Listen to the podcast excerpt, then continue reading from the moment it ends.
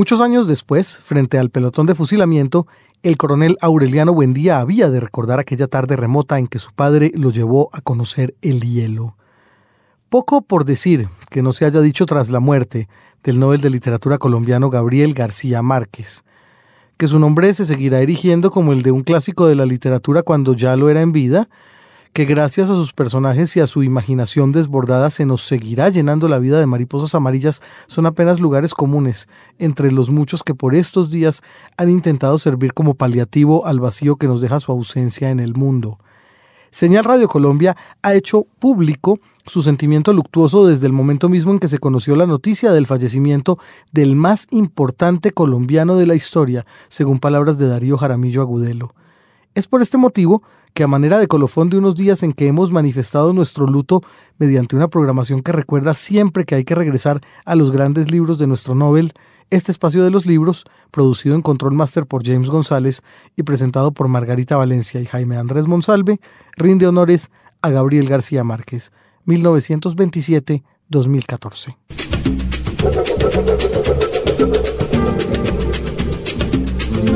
Los libros.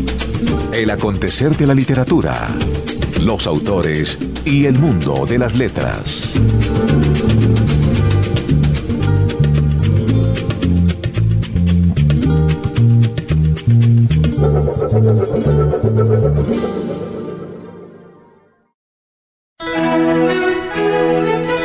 La nota del editor. Hay narradores que trabajan con el hierro y los más grandes entre ellos forjan espadas inquebrantables que nos hacen daño, que nos dejan heridas permanentes. A estos narradores de superficie erizada se acerca uno con dosis iguales de fascinación y temor, sin olvidar jamás, cuando uno se sumerge en ellos, que hay que tener una vía de escape. Coetze, por ejemplo, o Vallejo, o Bolaño, son escritores de esta índole. Kafka también, o el Canetti narrador son narradores que nos muestran lo que no queremos ver. Hay otros narradores que trabajan con el barro y fabrican cuencos que duran milenios y en cuyas superficies lisas se pueden leer todas las historias. García Márquez es el más grande entre estos narradores y en su obra podemos sumergirnos sin precauciones, rodeados de caras familiares. De ahí la tristeza que a muchos nos cogió desprevenidos cuando se anunció su muerte, como si nos cerraran de pronto y sin aviso las puertas de la casa familiar. Para sus sucesores, esta sensación de familiaridad fue una trampa mortal, porque todo en García Márquez parece fácil. Una vez escritos, sus adjetivos aparentan haber estado ahí para siempre. Su frustración, la de los escritores, fue nuestro aprendizaje. Los padres literarios nos señalan la dirección, pero en esta ruta no hay atajos. Los escritores que nos precedieron no están ahí para facilitarnos las cosas, sino para hacernos más largo y complejo el camino. Hoy, la literatura colombiana está más viva que nunca, más llena de matices, más rica en iluminaciones, y en gran parte lo debemos a la voz de García Márquez, una voz que seguirá resonando para siempre, pero con la cual hemos aprendido a conversar. Gabriel García Márquez, 1927-2014.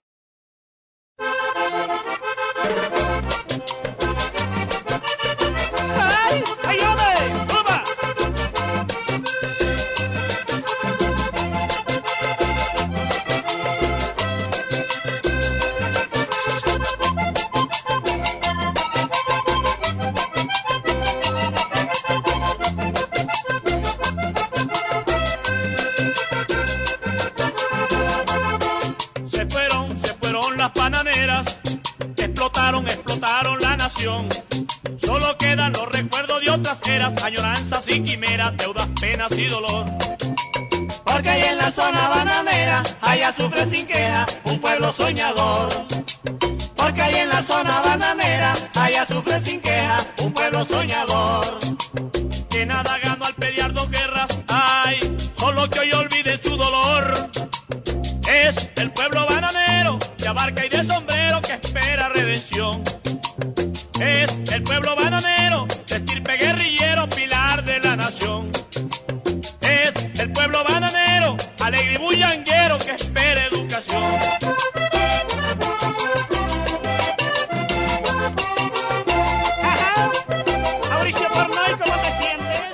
Varias voces gritaron al mismo tiempo.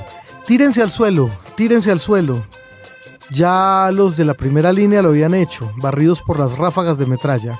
Los sobrevivientes, en vez de tirarse al suelo, trataron de volver a la plazoleta y el pánico dio entonces un coletazo de dragón y los mandó en una oleada compacta contra la otra oleada compacta que se movía en sentido contrario, despedida por el otro coletazo de dragón de la calle opuesta, donde también las ametralladoras disparaban sin tregua.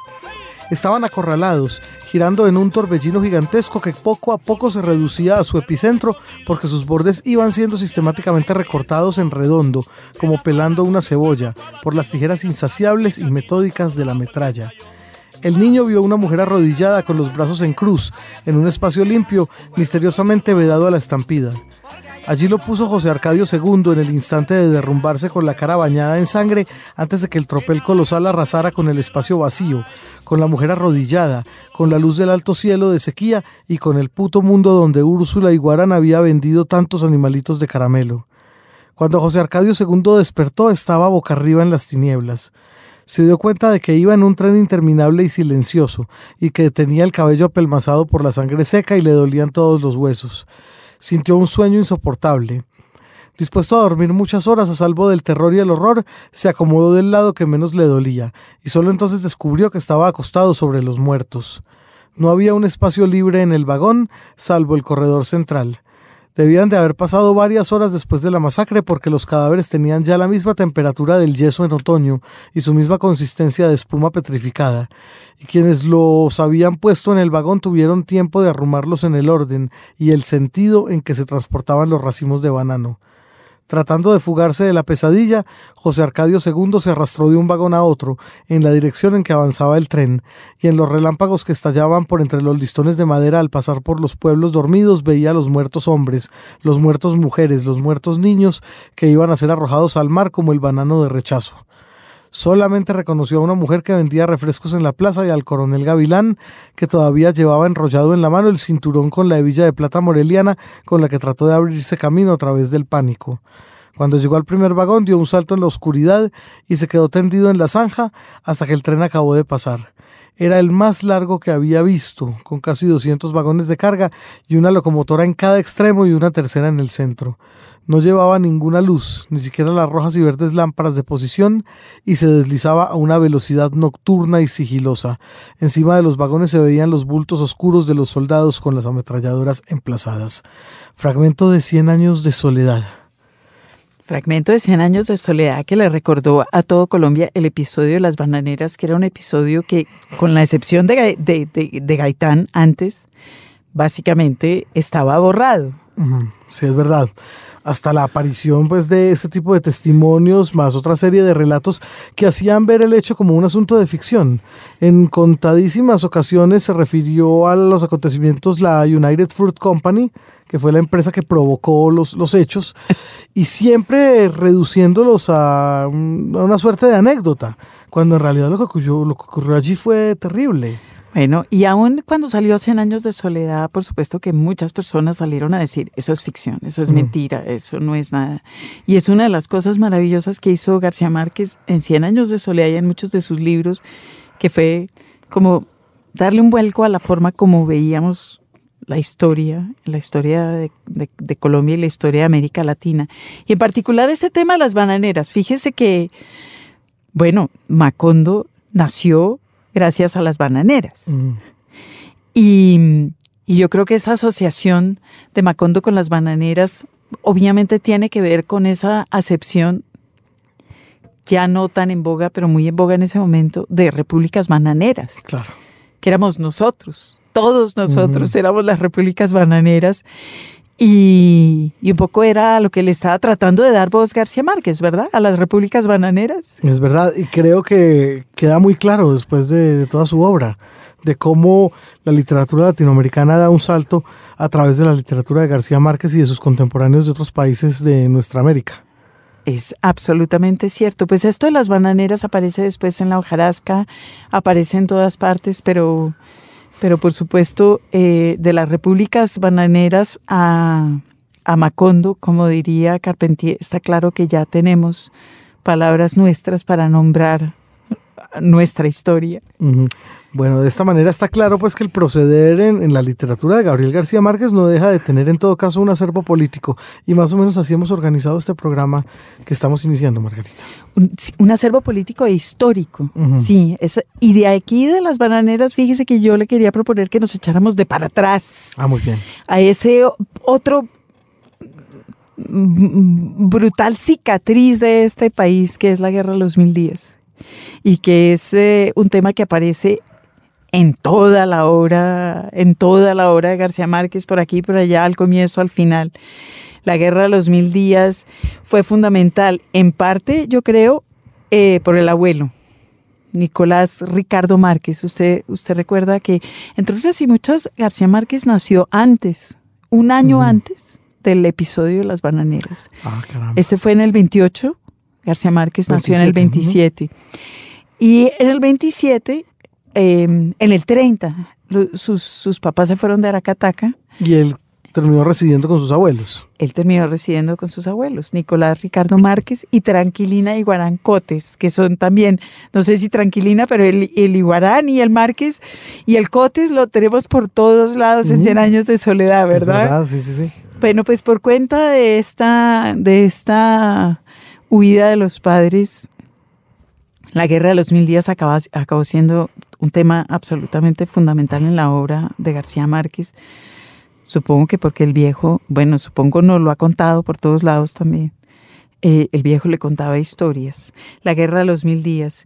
Y fíjese que eh, el coronel Aureliano Buendía, eh, un poco es el representante de esa y de las muchas otras guerras que hubo en el país.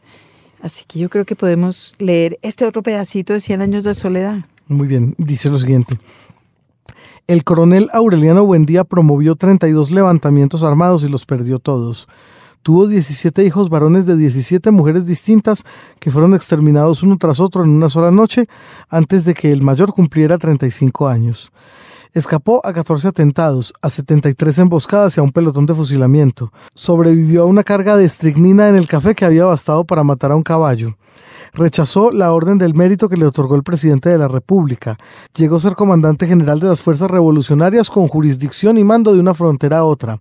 Y el hombre más temido por el gobierno, pero nunca permitió que le tomaran una fotografía declinó la pensión vitalicia que le ofrecieron después de la guerra y vivió hasta la vejez de los pescaditos de oro que fabricaba en su taller de Macondo.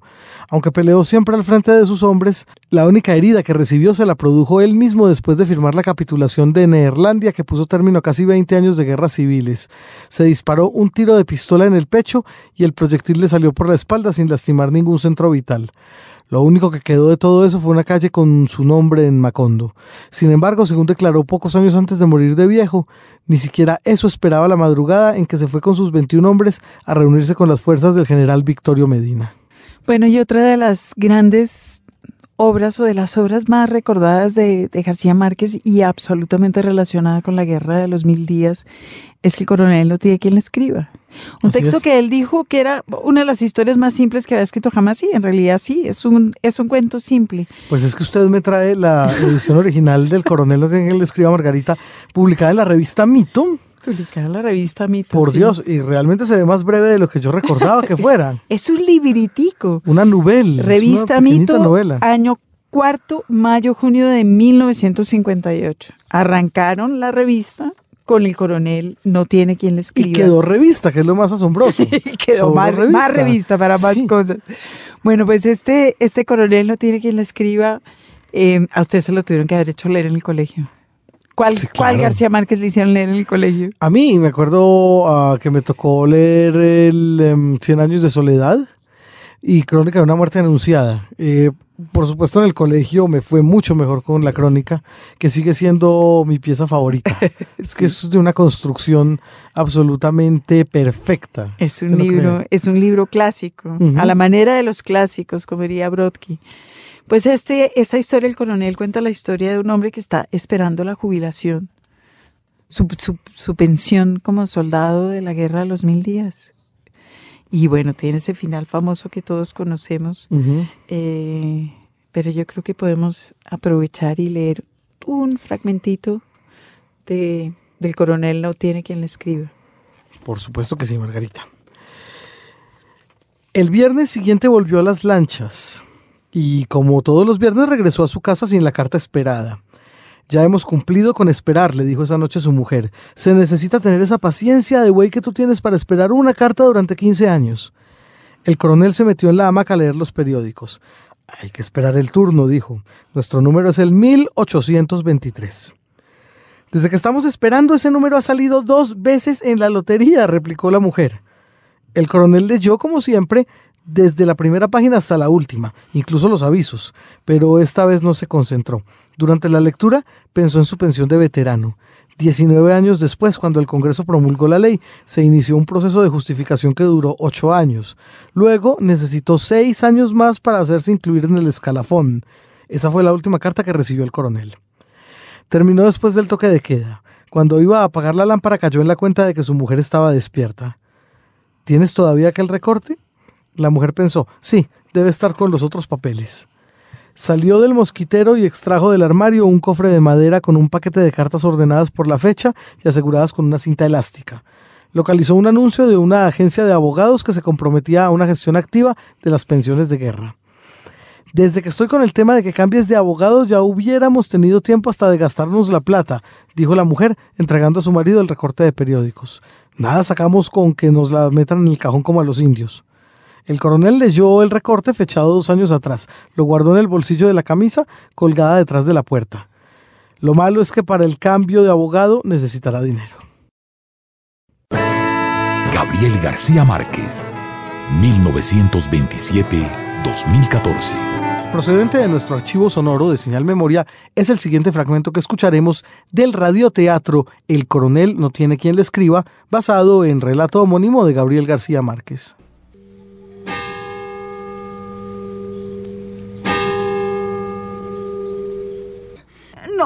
No, apagues la luz. No quiero morirme en tinieblas. La muerte no es negra ni oscura. La vida que llevamos es la que vemos negra. Es la misma historia de siempre. Nosotros ponemos el hambre para que coman otros. Es la misma historia desde hace 40 años. Todo el mundo ganará con el gallo, menos nosotros. Somos los únicos que no tenemos dinero para apostar. El dueño del gallo tiene derecho al 20%. Eh, También tenías derecho a que te dieran un puesto cuando te ponían a romperte el cuello en las elecciones. También tenías derecho a tu pensión de veterano y nada. Ahora todo el mundo tiene su vida asegurada y tú estás muerto de hambre, eh, completamente solo. No estoy solo. Vamos a hacer una cosa. Si tanto te angustia nuestra situación, lo único que se puede vender es el gallo. También se puede vender el reloj. Ya sabes que no lo compran. Mañana trataré de que Álvaro me dé los 40 pesos. No te los da. Entonces se vende el cuadro. No lo compran. Bien lo sabes. Ya duérmete. No sigas subastando la casa. Porque vas a terminar vendiendo sangre como en piñata de vampiros. ¿Y si no se puede vender nada? De aquí a allá ya será 20 de enero. El 20% lo pagan en ese mismo momento. Si el gallo gana, pero si pierde, ¿no se te ha ocurrido que el gallo pueda perder? Es un gallo que no puede perder. Eh, pero suponte que pierda. Mm. Todavía faltan 45 días para empezar a pensar en eso. Y mientras tanto, ¿qué comemos? Eh, dime, eh, ¿qué comemos? Mm, Mierda.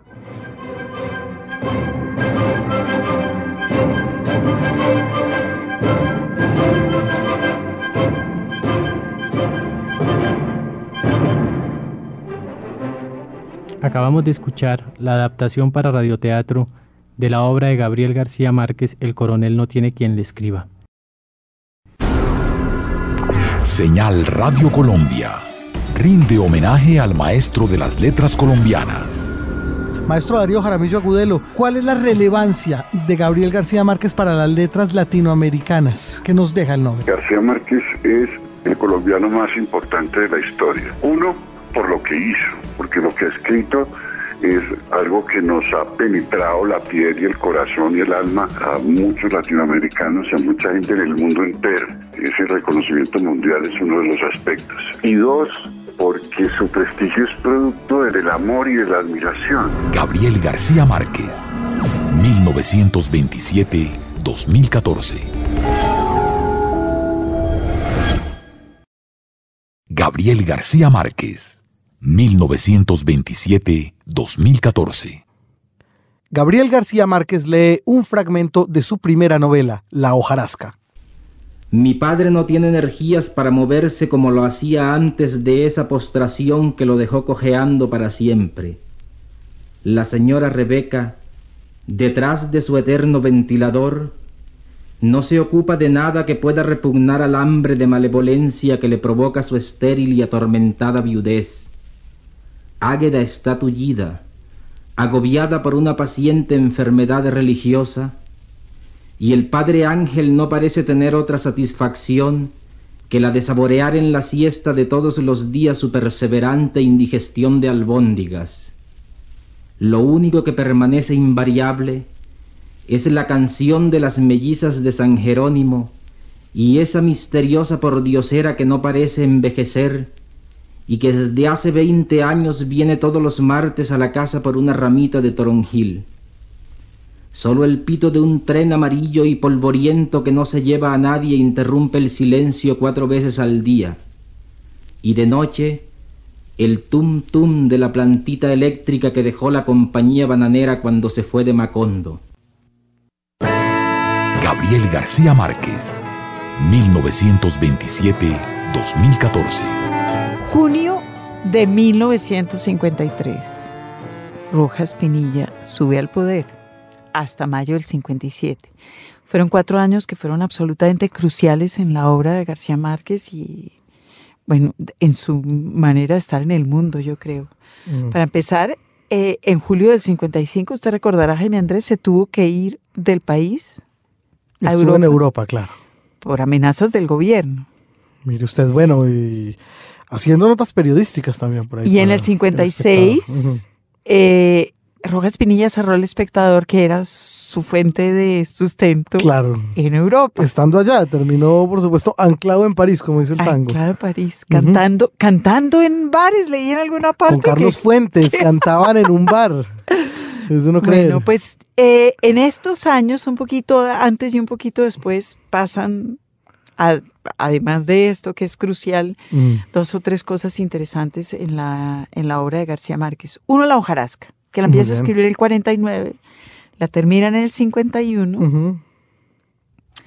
y en el 52 la manda a Editorial Losada. Editorial Losada en ese momento yo creo que era la editorial argentina más importante que había. de. Y Losada rechazó la novela. Esa es una historia que hay que contar siempre en las cuando hablamos de los de los grandes escritores porque a todo el mundo le gusta todos, contar sí. cómo siempre hubo un editor que leyó aquello Que y se les dijo fue como agua entre los dedos Sí. la posibilidad. no, claro. eso aquí no hay un escritor, eso yo no le veo ninguna gracia. Claro. Las bla, disqueras bla, que bla. rechazaron a los Beatles. Eso, ahí está. Sí. Pues en el 52 fue Editorial Losada, en este caso, la encargada de decirle a García Márquez, no, no soy, Mm. dedíquese a otra cosa. Eh, pero García Márquez ya estaba dedicado a escribir porque, como usted bien sabrá, en ese momento ya era un periodista Claro. y estaba dedicado a lo del periodismo. Ya había publicado su cuento La tercera resignación en las páginas del magazine dominical del espectador y por cuenta de eso fue que pudo conseguir un trabajo como periodista al venirse a vivir aquí a Bogotá. Exactamente, pues en ese año 55, eh, en el que García Márquez se va para Europa, sucede también otra cosa fundamental, que es que escribió como periodista las crónicas que después se van a convertir en el relato de un náufrago, que salieron en El. Espectador también. Sí. Bueno, y en ese mismo año 55 salió publicada La hojarasca por una editorial. De la que no sé absolutamente nada. Por favor, alguien ayúdeme por Twitter, por Facebook, mándenme una carta que se llama Editorial Zipa. Mire usted, increíble. Cuatro años después, además de que ya había sido terminada. Bueno, la, la, la edición la vi yo alguna vez físicamente y es muy bella porque tiene en la portada un dibujo de Obregón. Wow. Es amarilla y tiene Mm. un, un dibujo de un niño sentado. Se ve, no se ve la cabeza del niño, se ven, se ve el Mm. torso y los pies. Sí. eh, sentado en una silla y bueno, ese es un dibujo de Obregón y ahí salió la hojarasca Mm. eh, respecto de la cual Editorial Lozada había dicho me- menos, quítate, quítate, dedícate a otra cosa. y él, en eso de estar dedicado a otra cosa, eh, siguió escribiendo y escribiendo y escribiendo y en el 62 eh, se ganó con su siguiente novela, La mala hora, el premio Eso. Premio Eso fue un premio importante porque fue como como el premio el premio de novela de esos años. Sí. Era el quizás el único premio que existía, se lo ganó Zapata Olivella, Rojas Erazo. Mm, Alberto, Alberto- Duque López. Eh, bueno, Bien. en ese año del 62 aparece Carmen Balcells, Su famosa editora sempiterna. su famosa agente. La bestia negra de todo el mundo y bueno, un monstruo de, de tal calibre que tuvo el, el genio de darse cuenta que ahí había un escritor absolutamente maravilloso que era García Márquez y que todavía no había escrito Cien años de soledad, fíjese es usted. usted, Dos novelas que llevaba. dos novelas que llevaba y después nos enteramos fue eh, Hars quien, que se las mostró al editor en Argentina. En el 65 se habían ido para México García Márquez y su mujer y empezó a escribir Cien años de soledad. Eso es parte, tan parte del mito local como José Arcadio encontrándose ese barco varado en la mitad de la nada, ¿verdad? Cuando, cuando está buscando el mar. Son dos, Claro. dos partes fundamentales de la historia colombiana, esa historia Ah, de, sí. de García Márquez encerrado en un cuarto escribiendo Cien años de soledad. Claro. Mientras su esposa Mercedes Barcha era la que trataba de resolver el tema del día a día. como un poseso él, y cuando la termina la manda por correo a Editorial Sudamericana a Al otro lado, Argentina, claro. en dos paquetes. Es, es parte también del mito, dos Sí. correos. Mm, no, yo no me acuerdo si era que no cabía en uno o que no tenía la Mm. plata para los dos. Y esa famosa frase de Mercedes que si no es cierta, merecería hacerlo de ahora solo nos falta que la novela sea mala. Pues hablando aquí con Mauricio Vargas Linares, quien conoció desde muy pequeño a Gabriel García Oh, por, Márquez. por supuesto, por su padre, Claro. que era... Germán Vargas Cantillo, del grupo de Barranquilla. Sí.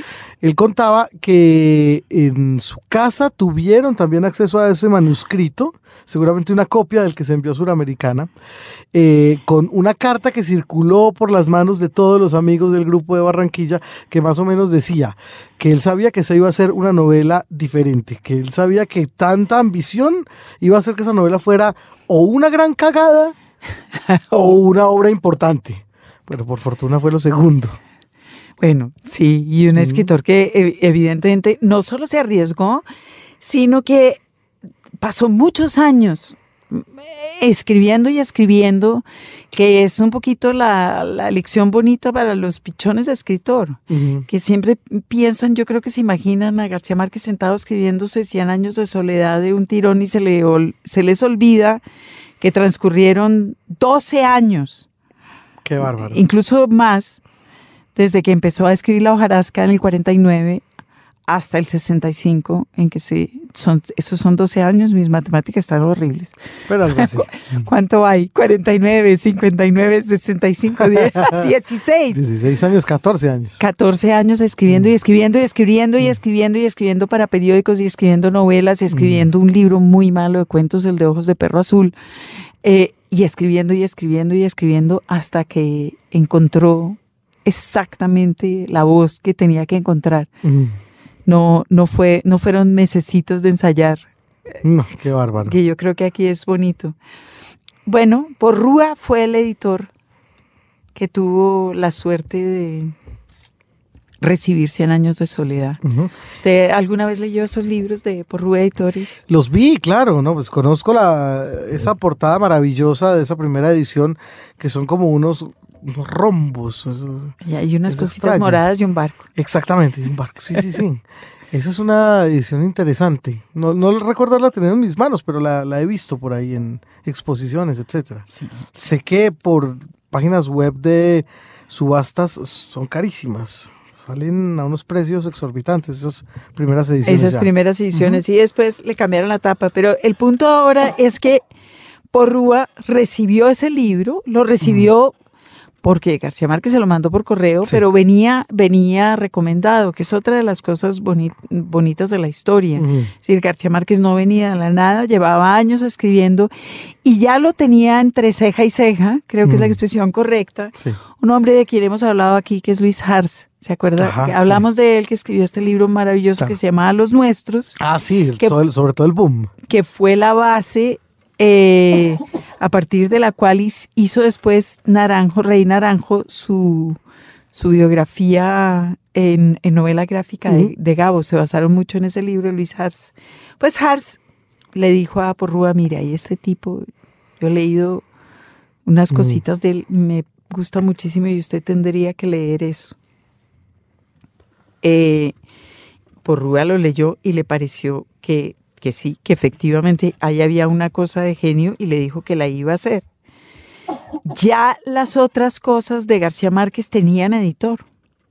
Mm, bueno, sí, creo que él tenía la intención y en la carta que le envió a Francisco Porrúa para la edición de Cien años de soledad tenía la intención de que todo se unificara en una sola editorial porque tenía ya varios libros publicados en otros lados. Tenía varios libros publicados en otros lados, pero además. Ediciones era en México, ah, de la cual también hemos hablado mucho aquí, con Vicente Rojo, con este otro par de españoles.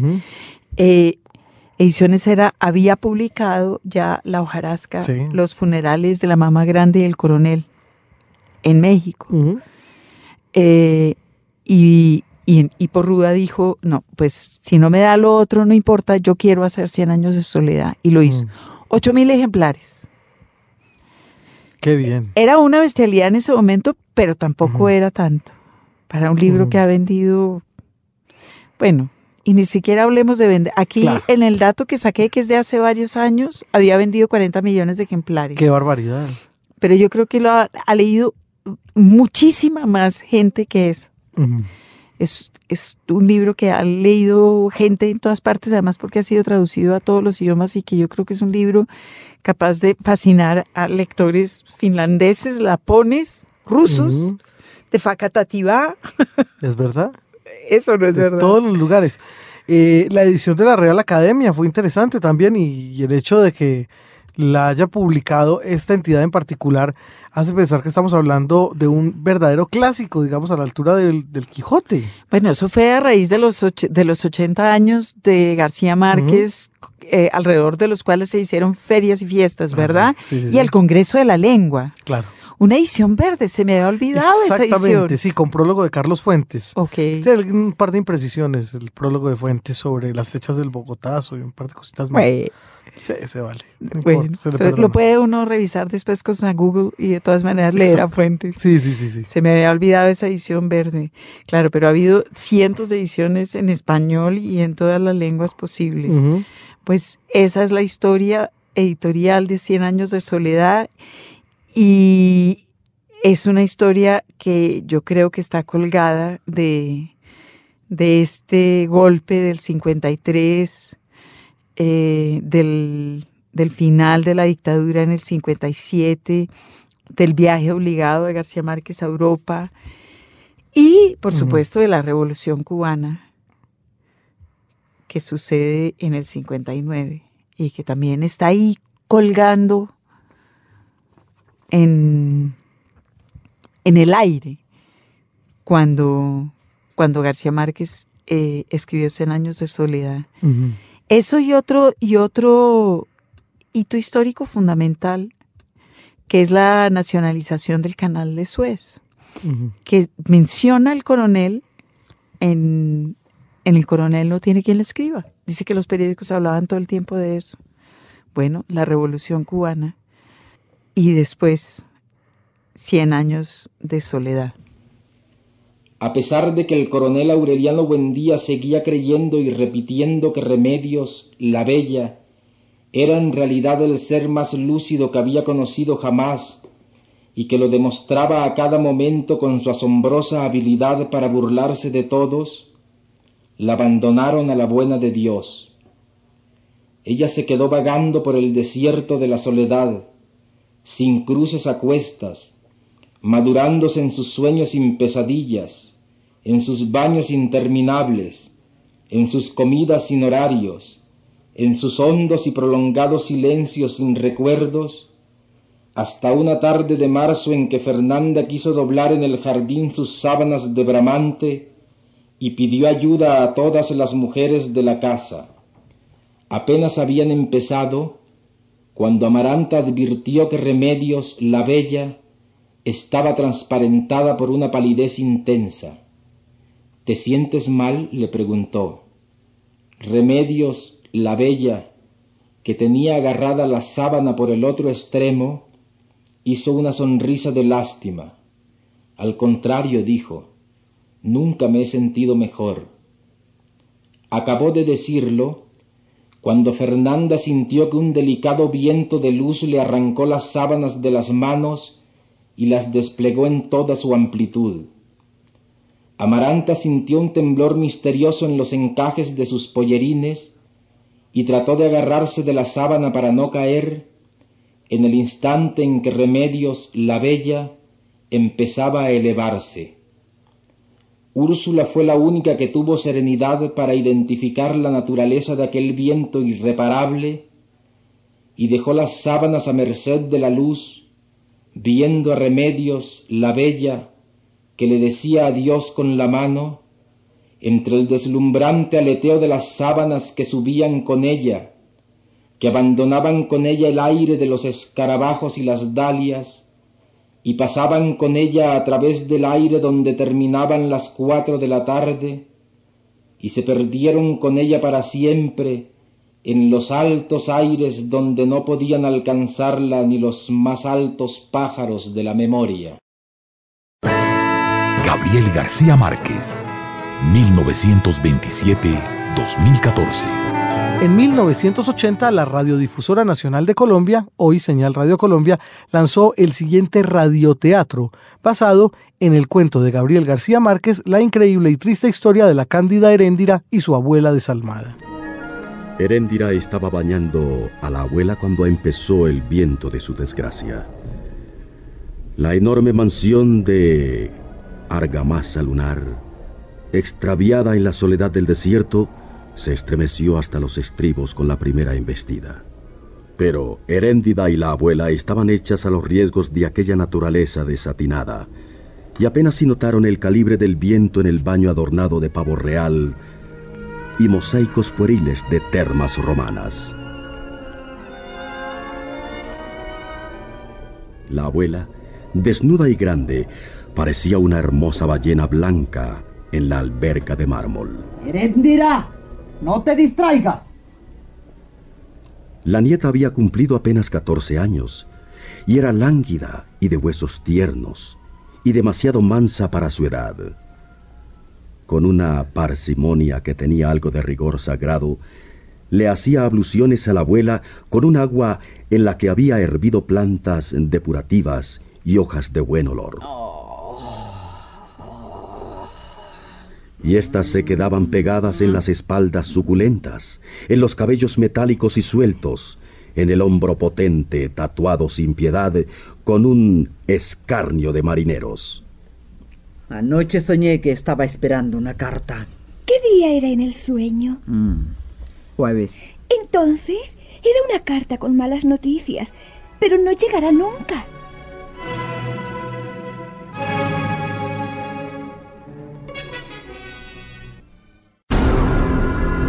Señal Radio Colombia rinde homenaje al maestro de las letras colombianas.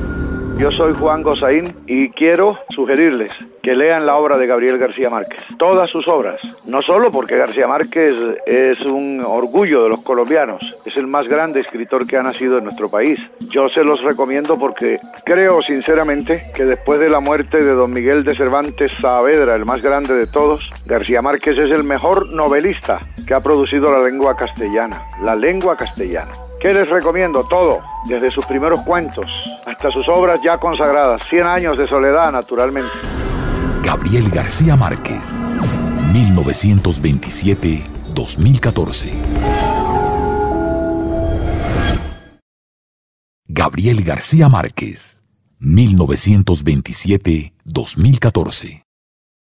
Tras el éxito de 100 años de soledad en la década del 60, llegan los palmarés, llega la fama, llega el prestigio latinoamericano y mundial para Gabriel García Márquez. En 1972 se lleva consigo el prestigioso premio Rómulo Gallegos, concedido en Venezuela, y ese mismo año publica esa novelita breve llamada La increíble y triste historia de la cándida Heréndira y su abuela desalmada. Entre otras cosas, ese mismo año también es el de la muerte de su gran amigo Álvaro Cepeda Zamudio.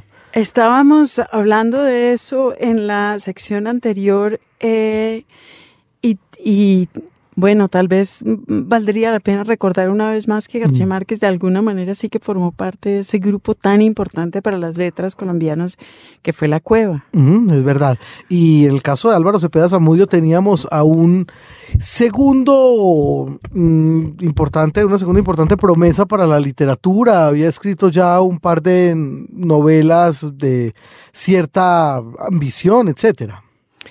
Estaba ahí eh, el nene Cepeda, estaba Ramón Viñez, estaba Ramón Viñez, estaba Fuenmayor, Germán Vargas Cantillo. Germán Vargas, que digamos desde la prensa y desde su lugar de gran divulgador fue absolutamente fundamental para que aquello fluyera.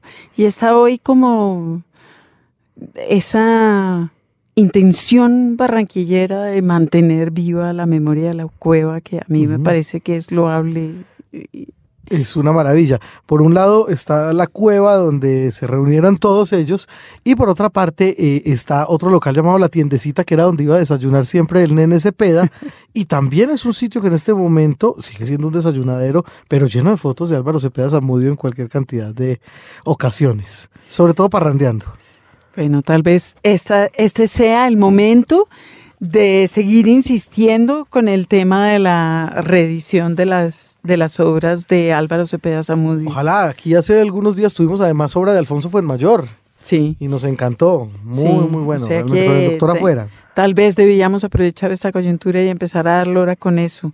Pues en esta década, esta década que es una década brutal para América Latina y es una década brutal, yo creo que también para García Márquez, a pesar de, de, de estar ya claramente en otro nivel de, de importancia literaria. En el 73 es el golpe contra Allende y ya ha sucedido un poco esta polarización de los intelectuales latinoamericanos en torno que va entre la revolución cubana y el golpe Allende, entre el 59 y el 73, en donde unos se ponen a un lado, otros se ponen al otro, el, todo, toda América Latina eh, se, se, polariza en esos momentos, la vida política, las ideas políticas marcan el, el estar de todo el mundo en, todo el continente, yo creo. Em, y también la vida de García Márquez como escritor.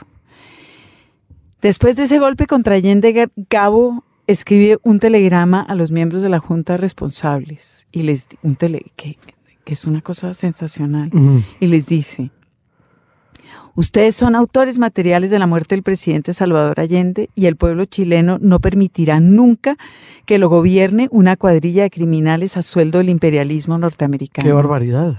Bueno, el pueblo chileno permitió un rato que eso pasara, pero eh, eso escribió García Márquez con valor, creo yo. Fuerte. Y además, sí, es bravo.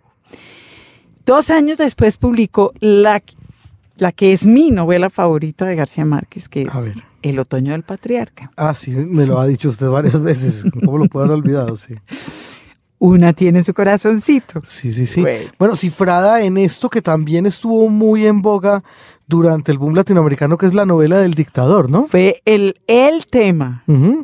Con Yo el Supremo de Augusto Roa Bastos, con Maten al León de Jorge Ibargüengoitia, bueno, y años después eh, lo de Vargas Llosa. La fiesta del chivo. La fiesta del chivo. Exactamente. Eh, y es, pues, digamos, un tema en sí mismo para los académicos. Fíjese que Conrado Zuluaga escribió un libro sobre ese tema que se Novelas del dictador, dictadores de novela. Exacto. Pero también es una señal de la incidencia profunda del tema político en la obra literaria de los latinoamericanos de ese momento. Dos años después, 1975, dos años después del golpe contra Allende, publicó El Otoño del Patriarca, que es una novela de dictador y el cual yo quería que leyéramos un fragmento, que es un fragmento del Patriarca enamorado. ¡Qué belleza! Para que nos salgamos un poquito del tema político. Porque los dictadores también tienen su corazoncito. Los dictadores también tienen su corazoncito. Eso está por verse. Pues que, lo diga el patriarca de García Márquez. Dice así. Mm. Y entonces vio, carajo, era Manuela Sánchez que andaba por el cuarto sin quitar los cerrojos porque entraba y salía según su voluntad atravesando las paredes. Manuela Sánchez de mi mala hora con el vestido de muselina y la brasa de la rosa en la mano y el olor natural de regaliz de su respiración. Dime que no es de verdad este delirio, decía, dime que no eres tú, dime que este vaído de muerte no es el marasmo de regaliz de tu respiración, pero era ella, era su rosa, era su aliento cálido que perfumaba el clima del dormitorio como un bajo obstinado con más dominio y más antigüedad que el resuello del mar, Manuela Sánchez de mi desastre, que no estabas escrita en la palma de mi mano, ni en el asiento de mi café, ni siquiera en las aguas de mi muerte de los lebrillos. No te gastes mi aire de respirar, mi sueño de dormir, el ámbito de la oscuridad de este cuarto donde nunca había entrado ni había de entrar una mujer. Apágame esa rosa, gemía, mientras gateaba en busca de la llave de la luz y encontraba a Manuela Sánchez de mi locura en lugar de la luz, carajo. ¿Por qué te tengo que encontrar si no te me has perdido? Si quieres, llévate mi casa, la patria entera con su dragón, pero déjame encender la luz, alacrán de mis noches. Manuela Sánchez de mi potra, hija de puta, gritó, creyendo que la luz lo liberaba del hechizo, gritando que la saquen, que la dejen sin mí, que la echen en los cantiles con un ancla en el cuello para que nadie vuelva a padecer el fulgor de su rosa. Se iba desgañitando de pavor por los corredores, chapaleando en las tortas de boñiga a la oscuridad, preguntándose aturdido qué pasaba en el mundo que van a ser las ocho y todos duermen en esta casa. Gabriel García Márquez, 1927-2014. El mexicano Celso Piña, con su acordeón y su agrupación La Ronda Bogotá, interpreta un tema creado por Lisandro Mesa, Crónica de una muerte anunciada, basado en cuento homónimo de Gabriel García Márquez. En un pueblo muy lejano, orillas de un río caudaloso, donde una historia de amor estremeció a quienes lo habitan conocidos como Santiago Nazar, como Ángela Vicario fueron sus protagonistas. Esta historia me la contó García Márquez, que es mi amigo confidente, pero como es el gran gallo, se la contó a todo el mundo. Pero yo le voy a decir a la gente cuál es el nombre del pueblo, para que nada quede oculto. Pero yo le voy a decir a la gente cuál es el nombre del pueblo, para que nada quede oculto.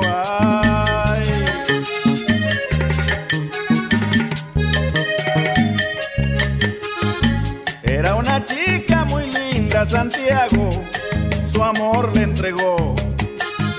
Era una chica muy linda, Santiago, su amor le entregó. Y no se casó con ella el mal, comenzó. Y no se casó con ella el mal, allí comenzó el mal, allí comenzó Santiago, te van a matar el mal. Ahí comenzó Santiago, te van a matar.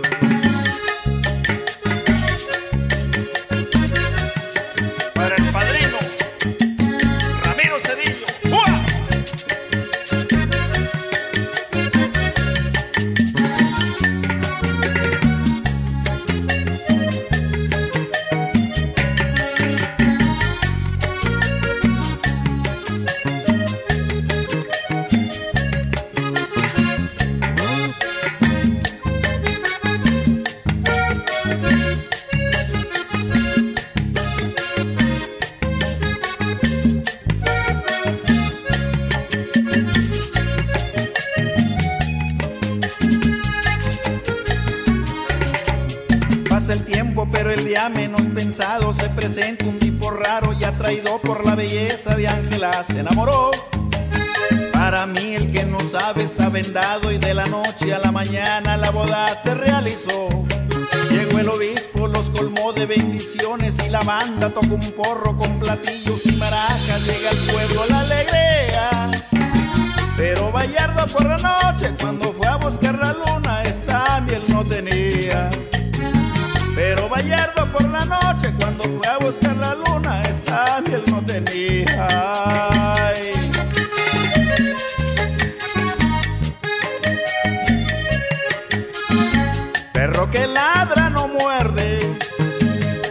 Santiago Nazar.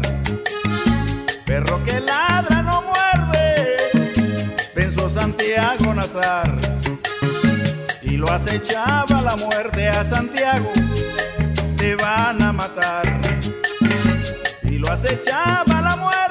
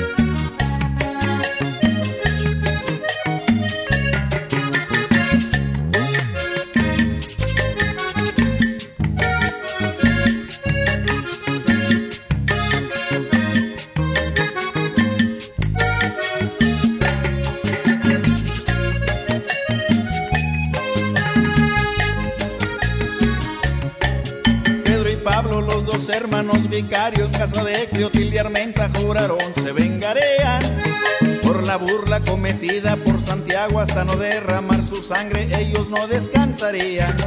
A Magangué encargaron los cuchillos, marcacol y tres canales que allá por aquellos tiempos le llamaban mataborros. Como lo decía la madre, ay Santiago te mataron por un miserable apuro.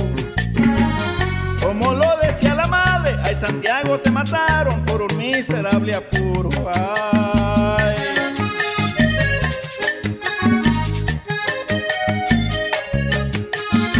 Cuando se mueren los perros, también se mueren las pulgas. Cuando se mueren los perros, también se mueren las pulgas. Y así lo gritaba el pueblo que de hecha se acabaron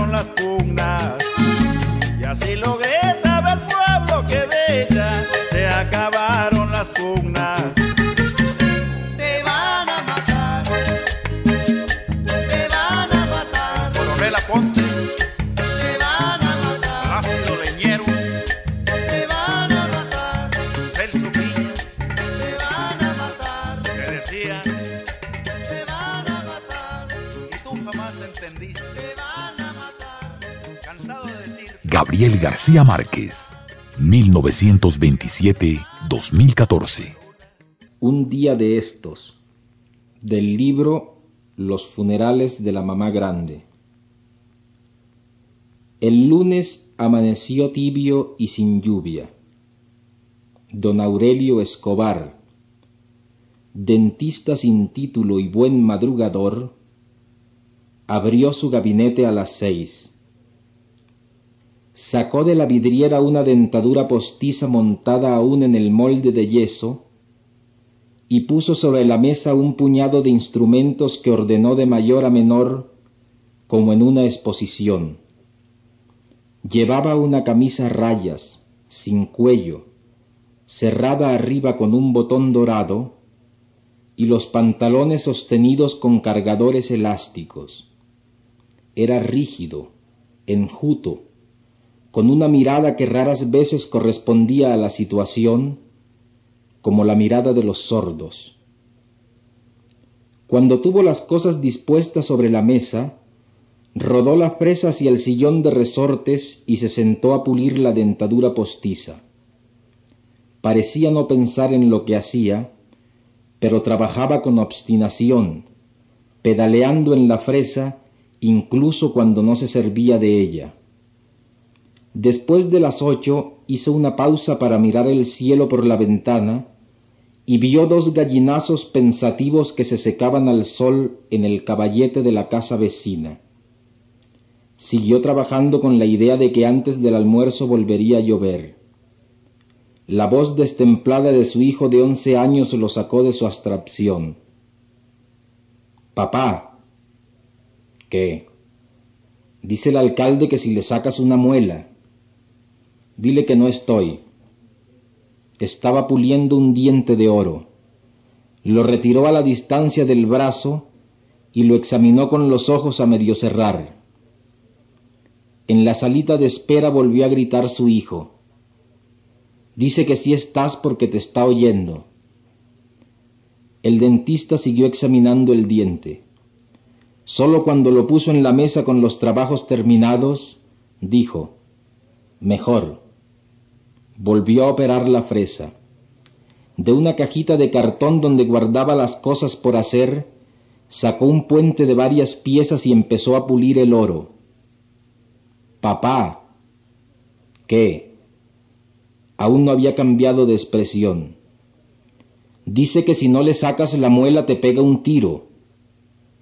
Sin apresurarse, con un movimiento extremadamente tranquilo, dejó de pedalear en la fresa, la retiró del sillón y abrió por completo la gaveta inferior de la mesa.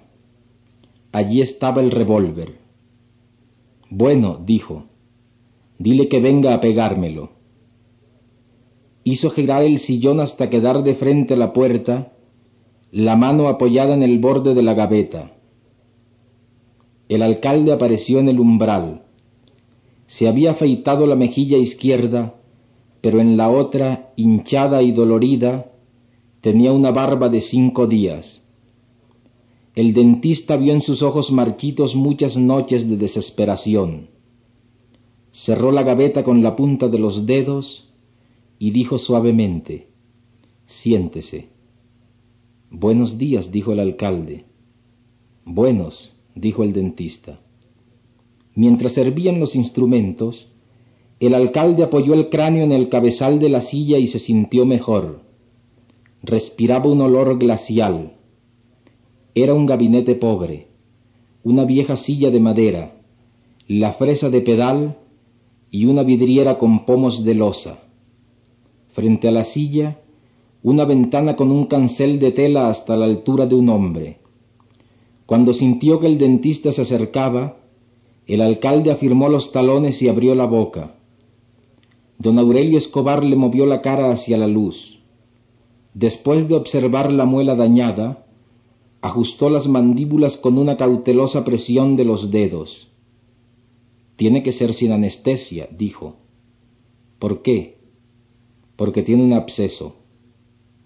El alcalde lo miró a los ojos. Está bien, dijo, y trató de sonreír. El dentista no le correspondió. Llevó a la mesa de trabajo la cacerola con los instrumentos hervidos y los sacó del agua con unas pinzas frías, todavía sin apresurarse. Después rodó la escupidera con la punta del zapato y fue a lavarse las manos en el aguamanil. Hizo todo sin mirar al alcalde, pero el alcalde no lo perdió de vista. Era una cordal inferior. El dentista abrió las piernas y apretó la muela con el gatillo caliente. El alcalde se aferró a las barras de la silla, descargó toda su fuerza con los pies y sintió un vacío helado en los riñones, pero no soltó un suspiro. El dentista solo movió la muñeca sin rencor, más bien con una amarga ternura, dijo, Aquí nos paga veinte muertos, teniente. El alcalde sintió un crujido de hueso en la mandíbula y sus ojos se llenaron de lágrimas, pero no suspiró hasta que no sintió salir la muela. Entonces la vio a través de las lágrimas. Le pareció tan extraña a su dolor que no pudo entender la tortura de sus cinco noches anteriores. Inclinado sobre la escupidera, sudoroso, jadeante, Se desabotonó la guerrera y buscó a tientas el pañuelo en el bolsillo del pantalón. El dentista le dio un trapo limpio. Séquese las lágrimas, dijo. El alcalde lo hizo. Estaba temblando. Mientras el dentista se lavaba las manos, vio el cielo raso desfondado y una telaraña polvorienta con huevos de araña e insectos muertos. El dentista regresó secándose las manos. Acuéstese, dijo, y haga buches de agua de sal. El alcalde se puso de pie, se despidió con un displicente saludo militar y se dirigió a la puerta estirando las piernas sin abotonarse la guerrera. Me pasa la cuenta, dijo. ¿A usted o al municipio? preguntó el dentista. El alcalde no lo miró. Cerró la puerta y dijo a través de la red metálica, es la misma vaina.